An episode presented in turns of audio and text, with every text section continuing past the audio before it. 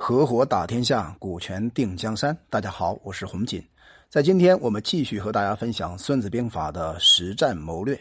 孙子兵法》呢，广泛应用在几大领域之中啊。从当前的这个社会发展看起来呢，比如说军事领域，《孙子兵法》肯定要起一定的作用。在企业层面呢，机关的政府层面，包括学校层面啊，包括这个婚姻层面。这些领域之中啊，我们都可以看到《孙子兵法》的领域，但是我们要知道，《孙子兵法》的本质呢，还是一个军事的教教科书，它的目标呢是战胜敌人，所以本质上来讲，它是破坏性的零和游戏。那如果你懂一点博弈论呢，你就知道什么叫零和游戏啊，就是你输我赢，或者你赢我输，其中呢只有一方能当老大，像项羽和刘邦，他俩是纯粹的零和游戏。在生活商业层面呢，其实真正的零和游戏是比较少的，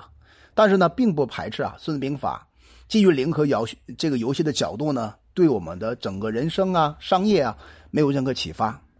那你要深入的剖析呢，你也会发现呢，商业活动的主要目的呢，就是为了开发客户、争取客户。那不管是互联网公司还是实体公司啊，都是为了客户而和竞争对手发生竞争关系的。本质来讲是双赢的，或者是多赢的非零和游戏。那如果呢，一家公司把打败对手当做唯一的战略目标，很容易出现一种什么问题呢？比如说，恶性的价格竞争，啊，非理性的这种，呃，品牌竞争，最终呢偏颇了商业的目的。那我说这方法的目的呢，是要提醒大家，我们今天学《孙子兵法》，用《孙子兵法》，千万不能走到极端。要找出啊兵战和商战的共同的交融点，然后构建一个客观的思考的视角，才能够真正的举一反三，把《孙子兵法》应用在不同的领域之中。那我们再看一看啊，不管是竞争活动还是军事的这种啊这个这个这个活这个这个打击活动啊，它都要通过一个团队。或者一个组织来完成这个目标的，那这里边呢就告诉我们，各种组织的行为，它有各种方法的交集。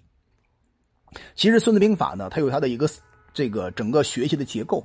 如果我们今天把它的结构简单拆解一下呢，大概可以分为这么一个很重要的知识网络。从全局上看呢，《孙子兵法》讲的是武士奇迹的政治决策。道天地将法，对吧？那就是其中的武士在政治层面要做对的决策。第二步呢，要讲贵胜速战的经济战略。其实《孙子兵法》是在整个兵法里面讲经济战略的。比如说，在《孙子兵法》的这作战篇里边，整个通篇呢都在讲如何啊让自己的成本最小化、风险呢最小化，同时呢赢得最大化的战争。这里边呢就通透的讲了经济战略。如果从战法、战术的角度看呢，《孙子兵法》又讲了十为武功的常规战法，十则为之，五则攻之这种常规战法，还要谈呢奇正虚实的谋略变法。啊，我刚才讲的是变法，而不是战法。变法呢，就是根据敌方和我方的基本状态，然后呢去做虚实奇正的应变。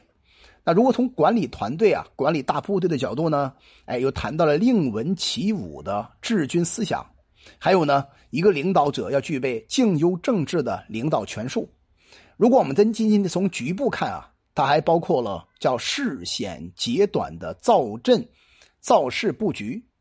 所以呢，通过这样一个角度呢，我们可以看出来，《孙子兵法》无非是通过这样几个大的角度呢，把整个兵法的内容全部提纲挈领的。哎，给他揪出来了，武士七计，啊，还有呢，贵胜速战，实为武功，奇正虚实，令文治武，还有呢，就是静优政治以及事险节短的整个的《孙子兵法》的知识结构。那我们进一步剖析呢，《孙子兵法》既然有这些基本的知识结构，那就特别采用一种特别好的方法来学习它，比如说知识管理方法来消化《孙子兵法》。所谓的知识管理呢，其实啊，本质来讲就结合了系统论、哎对象导向、层次分析这样一些观念的方法论，特别接近我们今天当下人的一种认知的思考方法。那我们再进一步深度发掘啊，你也会知道，《孙子兵法》在整个作战之中呢，它以军队的组织为主体，既然谈组织嘛，就会谈到流程、结构还有策略，对吧？流程是什么呢？哎，就是组织的运行的程序；结构呢，就是一个组织的治理方式；而策略呢，就是组织的具体的打法。所以《孙子兵法》通过这样三个维度啊，全部通过六千多个字，哎，把整个的系统给我们讲清楚了。因此呢，我今天给大家分享的就是关于《孙子兵法》结构化学习或者是系统化学习的一种方法论。只要你掌握这种方法论之后呢，你完全可以自己在读诵《孙子兵法》的过程之中呢，把它的要点抓住，然后呢，很快速消化背后的逻辑体系，然后在日常生活当中呢，把它用出来。这一点非常重要。那第二部分呢，我要跟大家谈的是一些规则，也就是说，《孙子兵法》在整个作战的层面呢，它有很多的规则。比如说，它的逻辑结构包括备战，就怎么准备战争；兴战，怎么行军作战啊；实战，就是直接和敌人发生冲突的时候怎么打；还有中战，就是战争结束之后啊，战后的事情的处理。这些问题的话，都是整个《孙子兵法》特别关注的问题。其实啊，我们今天。往深一挖掘，你也会看到啊，《孙子兵法》是一个非常大的系统。《孙子兵法》一共是十三篇，其实呢，讲的就是十三个系统，啊，十三个子系统独立的系统，而每一篇呢，又包含着很多战争的战略的原则，比如说妙算的原则，多算胜，少算不胜，对吧？速战的原则，全胜的原则，还有呢，奇正原则、虚实原则，还有行军的原则以及火攻的原则等等。那这些概念呢？其实啊，我们可以知道，《孙子兵法》它的立足点，基于一句话来讲，就是“不战而屈人之兵”，啊，以这样一个立足点，把这些原则、把这个知识结构、把这个备战、兴战、实战和中战的立场全部给它啊抓起来。那我们以这样一个角度呢，那能够把《孙子兵法》的这个脉络给大家讲清楚了。那讲清楚这个脉络之后呢，我们将会继续在下集音频当中和大家全方位的。案例式的、解剖式的来拆解《孙子兵法》背后可以应用的商业智慧。我叫洪锦，我们专注股权合伙制，有任何关于股权问题，可以加微信进行深入沟通。